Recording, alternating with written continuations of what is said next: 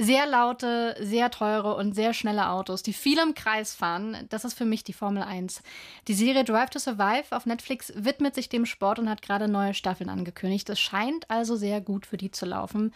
Was macht die Faszination aus und verhilft die Serie dem Sport vielleicht sogar zu neuen Fans?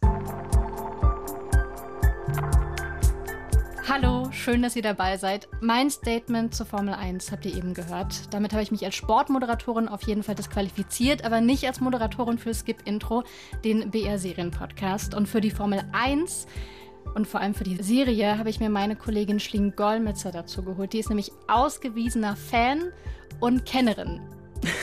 Ich hoffe, ich erzähle keinen Mist gleich. Du von meinem Niveau aus gesehen kannst hier nur steil bergauf gehen. Bin sehr gespannt. Danke, dass ich da sein darf. Gerne. Was fasziniert dich denn am Formel 1 Sport, nachdem wir jetzt schon wissen, dass er mich nicht so fasziniert? Was ist denn dein Fantum? Worauf begründet sich das? Hui, äh, schwierigste Frage gleich zu Beginn. Ich glaube, da müssen wir weit in die 90er Jahre zurückgehen. Ähm, ich habe nämlich als Kind sehr gerne Formel 1 schon geschaut. Und ich glaube fast, dass es stark damit zusammenhing, dass mein Stiefvater und mein Onkel und mein Opa große Formel 1 Fans waren. Und deswegen wurde da sonntags, immer wenn Rennen war, wurde Formel 1 geguckt. Und der Rest der Familie musste spazieren gehen. Und jetzt hatte ich keine Lust, spazieren zu gehen und deswegen habe ich mich für die Formel 1 entschieden. Und tatsächlich hat es für mich als Kind irgendwie, das war, war einfach wie andere äh, Väter, Mütter, wer auch immer Fußball geguckt hat, haben wir halt Formel 1 geguckt. So habe ich mir das auch gerade vorgestellt, genau. dass sie da so beisammen sitzt. Und Fußball haben sie aber auch geguckt. Aber genau, so, so war das dann. Und ich fand das als, als Kind einfach total toll. Ich fand es schön, irgendwie diese Atmosphäre da so zusammenzusitzen. Es ist auch das Geräusch von Formel 1 Rennen im Hintergrund ist für mich Familiensonntag. Vogelzwitscher. Ja, Familiensonntag. Einfach ist ein heimeliges Gefühl. Es macht mich ganz warm und angenehm wohlig. Wenn du so erprobt bist, Formel 1 im Fernsehen zu schauen, vor allem als Kind mit Erwachsenen, mhm. gibt es auch so typische Slang-Begriffe? Gibt es so Ausrufe, die man macht. Wenn irgendjemand jemanden touchiert, also wenn die sich mhm. eventuell gegenseitig rein von reinfahren, wollen wir jetzt gar nicht mal reden, aber wenn sie sich irgendwo begegnen oder berühren, dann machen immer alle, oh, ah, oh nein, ah. Solche, das sind eigentlich so die Catchphrases der Formel 1. Merke ich mir, mache ich nachher auch. Was macht er denn? Der muss doch jetzt an die Box raus, kann nicht sein. Stimmt, Solche Sachen. So. An die Box raus. Mhm. Über Boxen reden wir wahrscheinlich auch gleich noch. Mhm und über die Strategie von Formel 1. Wenn da einer dahinter steckt, kläre mich bitte auf. Vielleicht werde ich ja, was das angeht, später auch noch einlenken, mhm. was ein Formel 1 Wortwitz ist. Den ah, ach so, ah, ja, einlenken. diese Aufnahme. Mhm, nicht schlecht, nicht schlecht. Und weil mein Podcast bei Vanessa aktuell ja gerade urlaubig verreist ist, habe ich ein bisschen was an den Spielregeln von Skip Intro verändert. Ich habe zwei Folgen Drive to Survive gesehen und ich sage euch gleich, ob ich denn weiterschauen würde, so ohne Hintergrundwissen. Und danach kommt das echte Know-how in Form von Schlien. Ich heiße Daniel Ricciardo. Ich wurde in Perth, Australien geboren und ich bin ein Formel-1-Pilot. Hört sich ziemlich gut an. Er ist der erste Formel-1-Fahrer, den wir in der Serie Drive to Survive kennenlernen.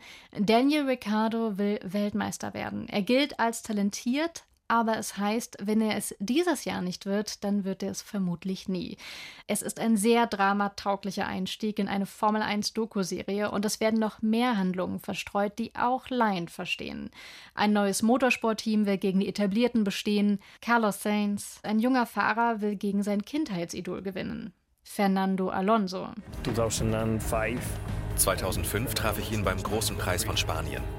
Ich weiß noch, wie ich nach Hause ging und zu meinem Vater sagte, ich werde Formel-1-Fahrer, genau wie Fernando Alonso.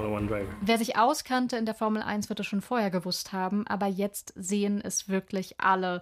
Die Formel 1 ist eine gigantische Soap, die sich über zig Schauplätze, nämlich die Rennstrecken, entspannt und auch über mehrere Generationen. So zumindest will es uns die Serie zeigen. Zwischen Reifenquietschen und in hoher Geschwindigkeit. Sogar einsteigerfreundlich.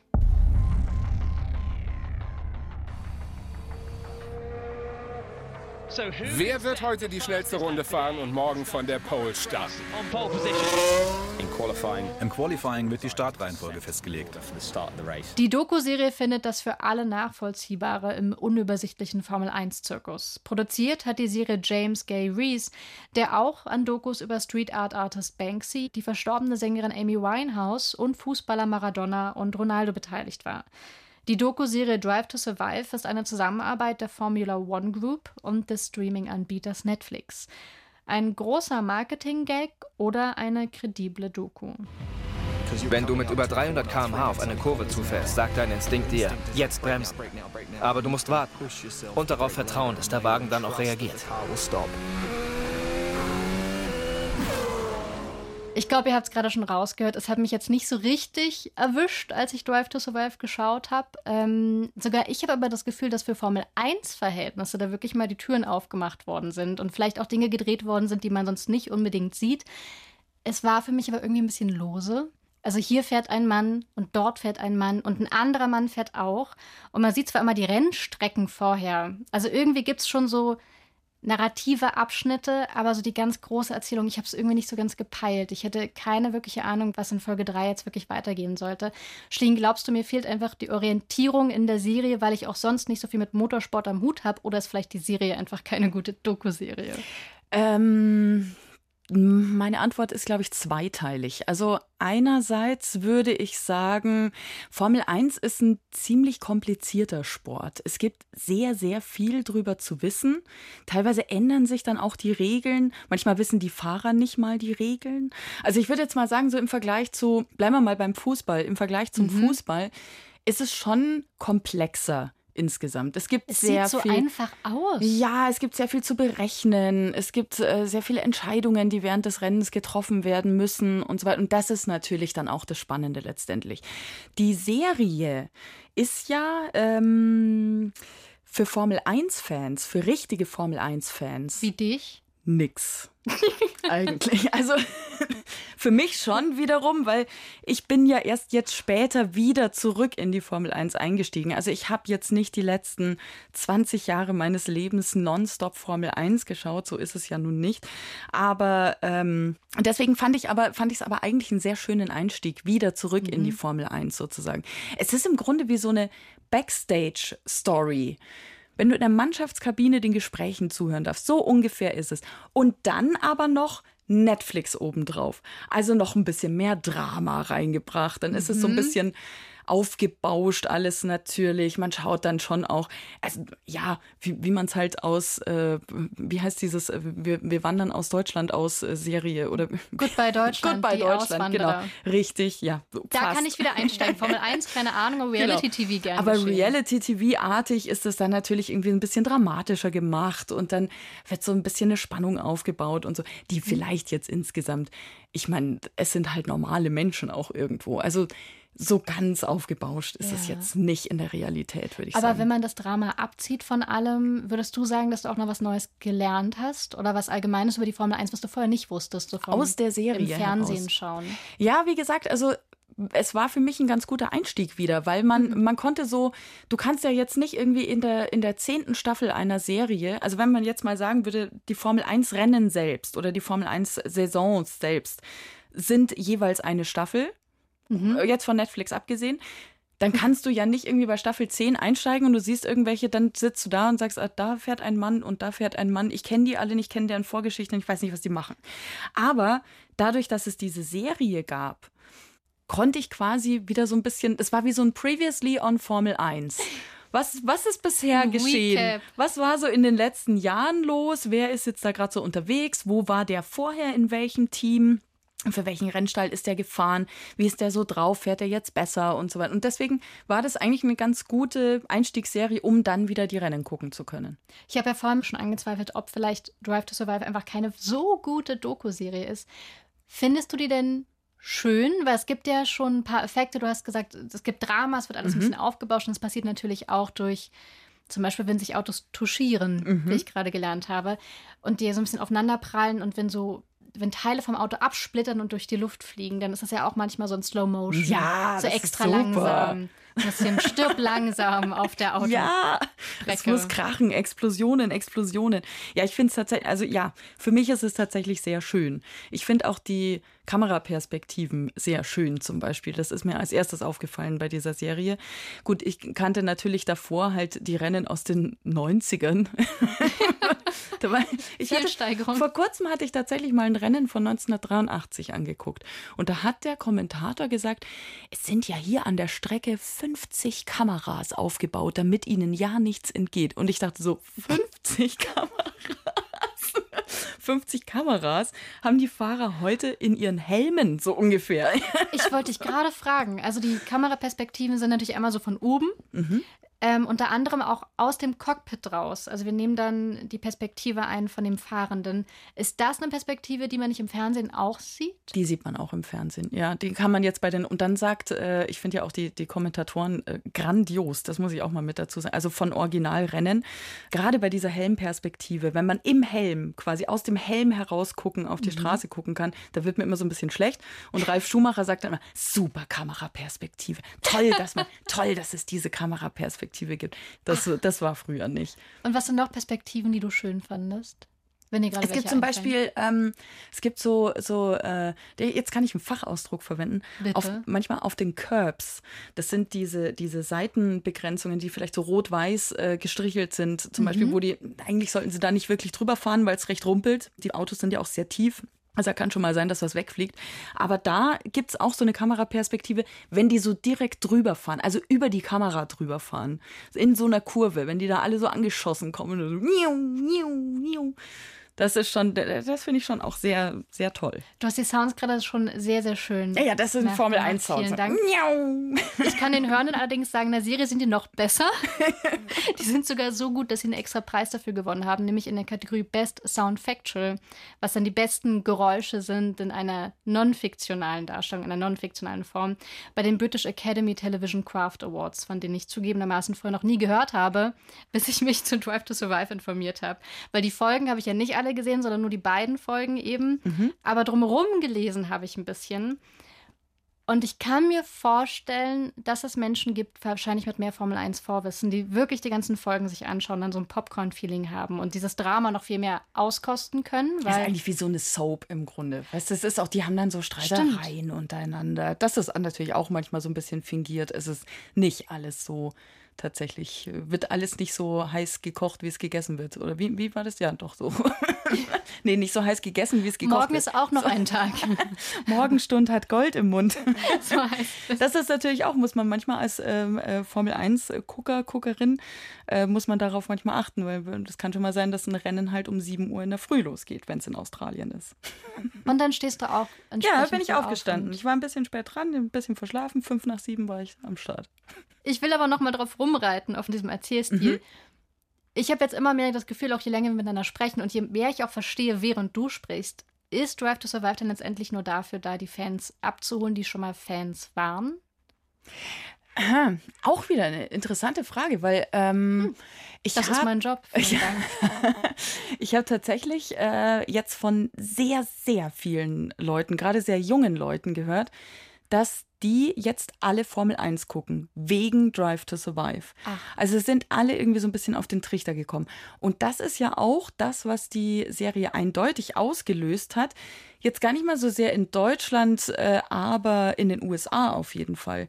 Da war jetzt äh, kürzlich erst das Rennen in Miami. Das ist jetzt mittlerweile das dritte Rennen, das äh, in den USA stattfindet. Und in Miami, was das für eine Show war. Katja. Wieso ich Show? sage dir, was kann man mehr machen als fahren? Was, was alles für, für Promis jetzt da auflaufen. David Beckham war da. Der hat sich einfach mal mit in die Kabine gestellt. Irgendwie hier, äh, wie heißt der? Will I Am war mit dabei. Ähm, also sämtliche Stars und Promis und was natürlich generell bei Rennen, dass die sich ganz gerne da irgendwo mit hinstellen. Aber auch die Fahrer waren vorher eingeladen in verschiedenen Sendungen. Äh, The Daily Show, Trevor Noah zum Beispiel, hatte ja. Danny Ricciardo zu Gast. Dann habe ich gesehen, gab es ein Foto mit James Corden von der Late Late Show. Es sind auch so ein bisschen Poster Boys, weißt du? Die sind auch, das sind äh, wahnsinnig hübsche junge Männer, die da fahren so Chippendales-artig. Nein, oh Gott, jetzt sage ich zu viel. Nein, nein, so ist es nackt. nicht. Aber nein, sie sind nicht nackt. Alle haben Feuerschutzunterwäsche äh, äh, an. Das ist aber das stimmt, das habe ich mir auch gedacht in der allerersten Szene. Eigentlich der erste Mensch, den wir in der ersten Folge sehen von Drive to Survive, ist Daniel Ricciardo, wo mhm. ich schon dachte, okay, mhm. den haben sich bestimmt als Protagonisten ausgesucht, weil der ist halt ein schöner junger Mann. Dann kommt aber noch Carlos Sainz. Mhm. mhm der Spanier. Auch, auch Ferrari jetzt. Gut aussehender junger Mann. Und ich hatte irgendwann wirklich das Gefühl, das so ein bisschen eine Arztserie auf vier Reifen. Am Anfang dachte ich, die Protagonisten sind nur danach ausgewählt worden. Aber das sind alles die sind ja, so schön. Schönlinge. Die sind so schön. Ich finde aber auch. Äh, die machen sich gut als Posterboys. Sebastian Vettel ist aber auch äh, ziemlich gut. Der ist äh, ein bisschen, guter Fahrer. Bisschen älter. Äh, also sagen. mehr so in meinem Alter. Ich kann ja, ich kann ja nicht so so 22-Jährige. Was äh, das ist ja. aber weißt du, was für mich so ein bisschen dazu passt zu diesem Star-Rummel, den du gerade beschreibst? Mhm. Dieses geldige. Mir ist natürlich klar, dass jeder mal klein anfängt und von nichts kommt nichts und so weiter und so fort. Aber immer wieder kriegt man mit in der Serie, dass die jungen Fahrer die Söhne sind von Vätern, die auch schon Fahrer waren. Unter anderem, ja, Max Verstappen zum Beispiel. Max Verstappens Vater, Jos Verstappen, der ist damals noch zu, zu Schumacher-Zeiten gefahren. Mhm. War jetzt aber auch nicht der wahnsinnig erfolgreiche Rennfahrer, um ehrlich zu sein.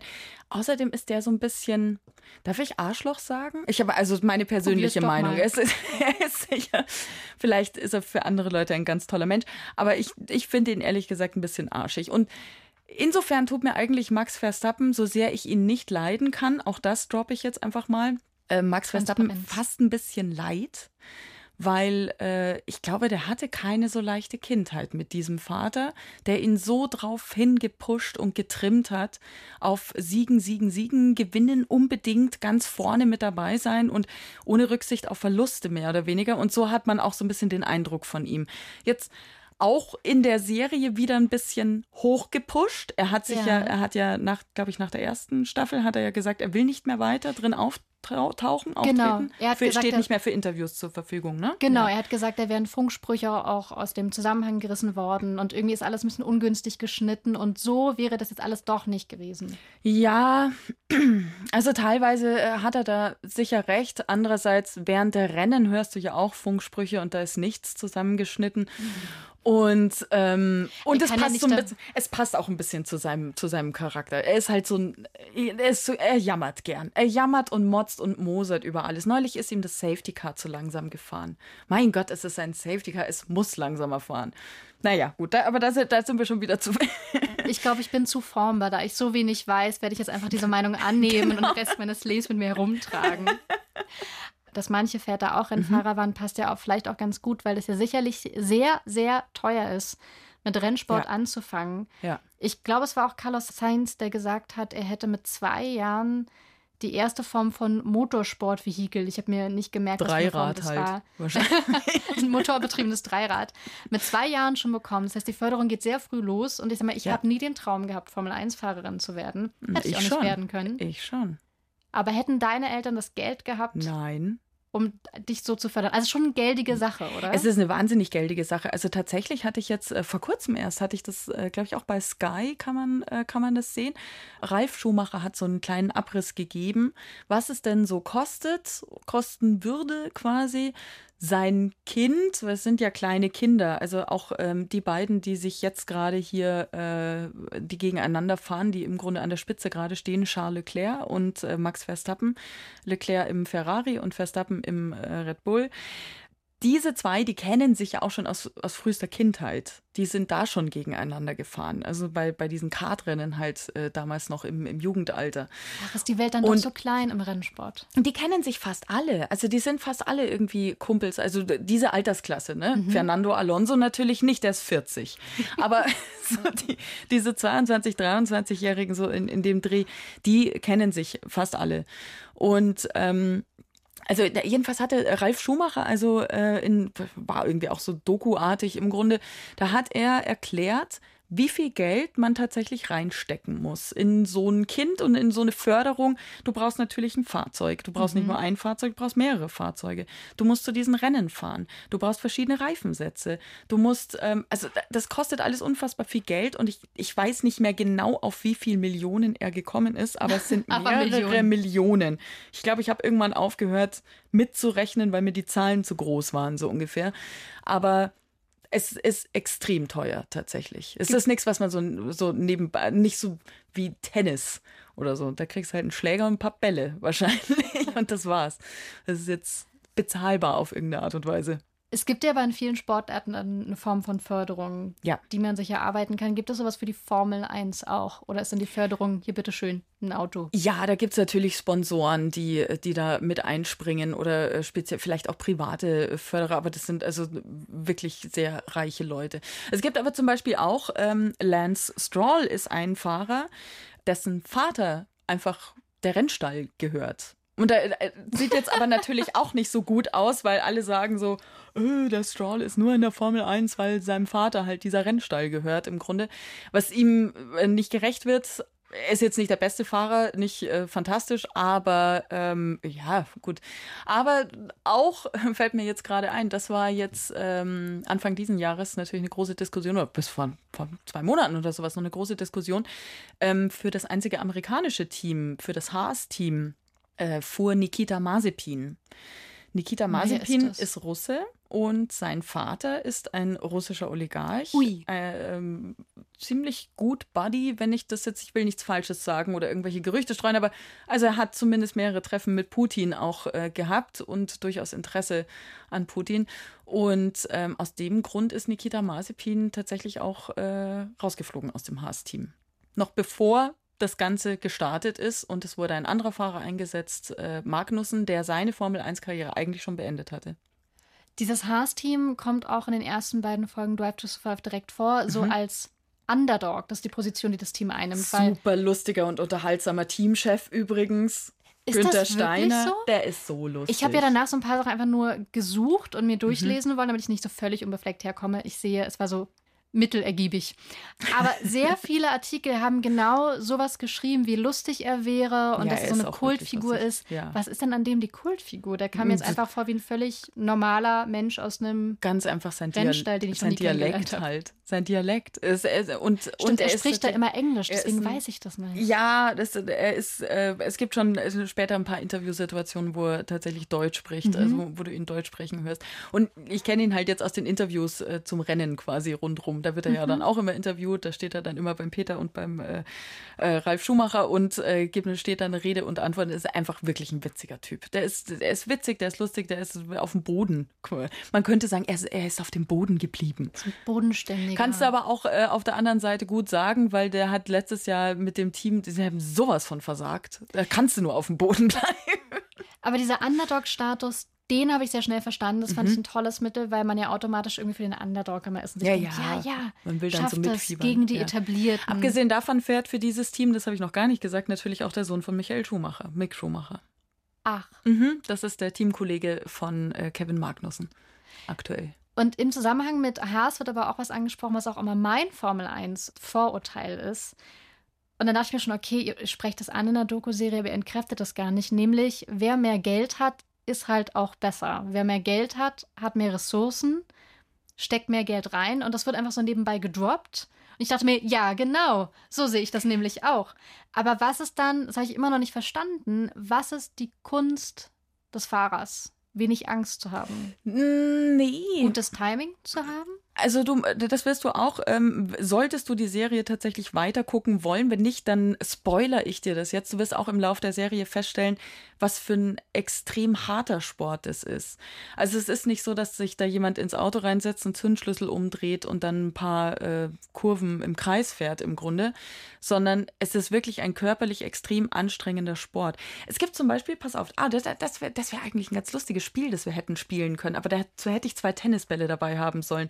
Das ist aber sehr schade, dass wir mit, das im Podcast nicht mit sehen Mit Gläsern können. möchte ich es jetzt nicht machen. Also pass auf, ich beschreibe es dir mal. Ja. Und zwar, ähm, es gibt eine ähm, äh, Geschicklichkeitsübung oder beziehungsweise so äh, Reaktionsübung. Da hält quasi der äh, Trainer des Fahrers, hält die Arme ausgestreckt und hat in jeder Hand einen Tennisball nach unten mhm. gehalten. Ne? Und der Fahrer ähm, steht ihm gegenüber und hat seine Hände auf die Hände jeweils äh, des äh, Kollegen gelegt, mhm. obendrauf. Und jetzt lässt der ohne Ansage einen von diesen beiden Bällen der fallen. Trainer. Genau, der Trainer lässt dem, einen von den beiden Bällen fallen und der Fahrer muss quasi blitzschnell diesen Ball auf, auffangen, bevor er auf den Boden fällt. Also der muss erstens checken, welche Hand hat den Ball gerade fallen lassen und zweitens schnell genug die Hand unten drunter, um den aufzufangen. Ja, jetzt bin ich schon ein bisschen beeindruckt. Und das habe ich tatsächlich, das hatte ich äh, vor kurzem mal mit meinem Stiefsohn ja. ausprobiert und wir haben beide so fulminant versagt. Unglaublich. Und dann ist es halt auch natürlich, also es ist eine Kraftanstrengung, weil äh, es auch wahnsinnige Kräfte einfach auf die Fahrer wirken. Ne? Wenn die so um so eine Kurve rumfahren, das ist nicht wie wenn du hier an der Ampel kurz äh, links abbiegst, sondern das ist wirklich wahnsinnig kraftvoll anstrengend. Also du musst in Form sein, das ist die eine Sache, du musst geschickt sein, du musst natürlich auch ein Gespür haben für dein Auto. Und weil du sagst, ähm, je mehr Geld man reinsteckt, mhm. klar, umso besser kann man natürlich das Auto bauen. Also es kommt auch massiv natürlich auf das Fahrzeug an. Die Autos sind ja nicht alle gleich. Das sind ja verschiedene Motoren, es sind verschiedene Rennställe, die andere Designs, andere Dynamik, alles, was da zusammengebaut wird. Es ist ein unglaubliches Gfriemel, sehr kleinteilig. Gfriemel. Gfriemel. Na, das ist doch. Alles sehr kleinteilig. Also es spielen sehr, sehr, sehr viele Faktoren rein. Deswegen sagte ich auch vorhin schon, man, man muss sehr viel wissen im Grunde oder man kann sehr viel wissen über die Formel 1. Sagen wir es mal so, genau. Ja, vielleicht ist genau das dieses Friemel und die Frage, was die Fahrer eigentlich selber können müssen. Für mich ist die Formel 1 vielleicht einfach eine dermaßen schwarze, dunkle Blackbox, mhm. dass mir diese Bröckchen, die mir hingeworfen werden, immer noch nicht so ganz reichen. Ja, du kannst dann nicht wirklich was damit anfangen, kannst es nicht wirklich äh, umsetzen oder irgendwo mit einbauen, weil das Bild einfach noch zu schwammig ist insgesamt. Ja, ja es ist so ein Kiesel in eine Turnhalle geworfen. Du hast aber auch kein Interesse, Katja, muss ich ganz ehrlich sagen. Als ich oh. dich jetzt eingeladen hatte, um das Rennen in Miami zu gucken, das wäre so schön 21.30 Uhr abends bei einem Bierchen, hattest du kein, ich konnte dich nicht catchen. Aber ich habe charmant abgesagt, oder? Sehr charmant. Was habe ich geschrieben? Ich weiß es nicht. Nö, ich mehr. mag nicht. nee, ich bin noch nicht so weit, hast du gesagt. Schau, lass mir noch ein bisschen Zeit schieben. Was um die Formel 1 herum passiert, das hast du ja vorhin schon ein bisschen erzählt, dass diese Fahrer so Posterboys werden. Mhm. Gibt es denn, weil du auch meintest, dass viele jüngere Zuschauer vor allem Formel 1 schauen und sich dadurch erst für den Sport begeistern. Gibt es noch mehr Auswirkungen in der echten Welt? Irgendwas, wo, weil die Serie ist eine Partnerschaft von der Formel 1 und Netflix. Da packen jetzt zwei Giganten und ja. Marketinggiganten zusammen ein Projekt an.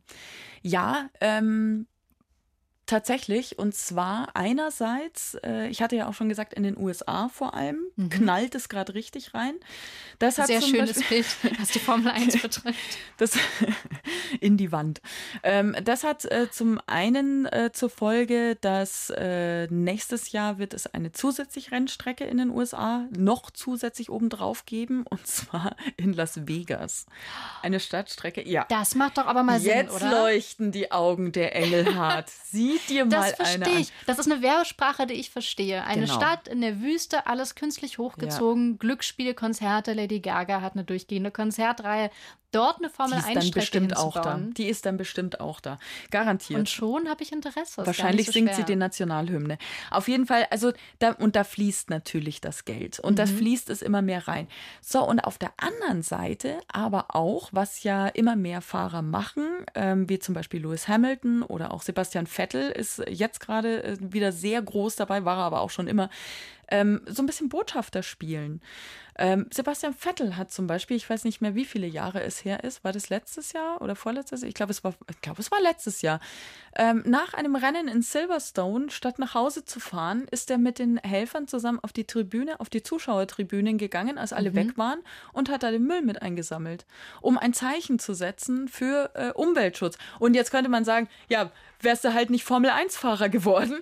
Aber auf der anderen Seite, ähm, das würde jetzt zu weit führen tatsächlich. Aber äh, ich hatte jetzt sehr viel zuletzt nachgelesen darüber, wie sehr die Formel 1 äh, ihre Verantwortung auch wahrnimmt und äh, versucht, viele Dinge an verschiedensten Stellen zu ändern, um eben auch nachhaltiger zu werden. Also so nachhaltig ein Autorennen sein kann. Aber äh, es geht ja auch um E-Motoren und so weiter. Mhm. Also und da halt eben auch so ein bisschen Botschafter zu sein. Und das finde ich eigentlich schon eine ganz gute Message. Und das finde ich, finde ich super, dass das eben durch sowas dann halt auch noch weitergetragen werden kann. Und zum Thema Außenwirkung, die Formel 1 ist ja so ein bisschen wie die katholische Kirche. Irgendwann siehst du keine Frauen mehr. Nämlich Das jetzt, jetzt triffst du einen sehr wunden Punkt. Ich hatte dir ja schon gestanden, ich wäre wirklich gerne Formel-1-Fahrerin geworden als mhm. Kind. Das war mein großer Traum. Ich wollte, also mit neun Jahren war für mich klar, ich werde Formel-1-Fahrerin. Aber dann. Aber dann, jetzt bin ich 40 und bin immer noch nicht Formel-1-Fahrerin. Wobei, frag mal mein Strafzettelregister. Nein, so schlimm ist es nicht. Ähm, nein, dann habe ich festgestellt, da war ich aber, glaube ich, auch erst zwölf oder so, habe ich festgestellt, da fahren ja nur Männer mit da dürfen ja gar keine Frauen fahren. Was ich übrigens süß finde, ist, dass weder mein Onkel noch mein Opa noch mein Stiefvater mir diesen Traum zerstört haben. Niemand hat mich darauf hingewiesen, dass da nur Männer fahren dürfen. Vielleicht haben sie einfach an den Fortschritt geglaubt. Wahrscheinlich haben sie gedacht, Kann natürlich sein. bis Schlien ein bisschen älter ist, dass man die tatsächlich was fahren lässt, ist das schon längst erlaubt, dass Frauen in der Formel 1 mitfahren. Das ist eine Frage der Zeit. Es ist alles eine Frage der Zeit.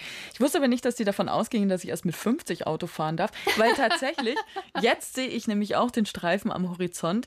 Ähm, es gibt eine W-Series. Es nennt sich W-Series, ähm, ins Leben gerufen unter anderem von David Coulthard. Auch ein Fahrer, den man vielleicht so vom Namen her noch kennen könnte den aus der noch. Ah, siehst du wohl. Ich weiß nicht, wer er aussieht, aber den Namen kenne ich. Er sieht aus wie David Hasselhoff ein bisschen, kleines bisschen. David. Aber David Coulthard hatte jedenfalls ähm, auch eine Schwester, die ist bedauerlicherweise verstorben vor ein paar Jahren.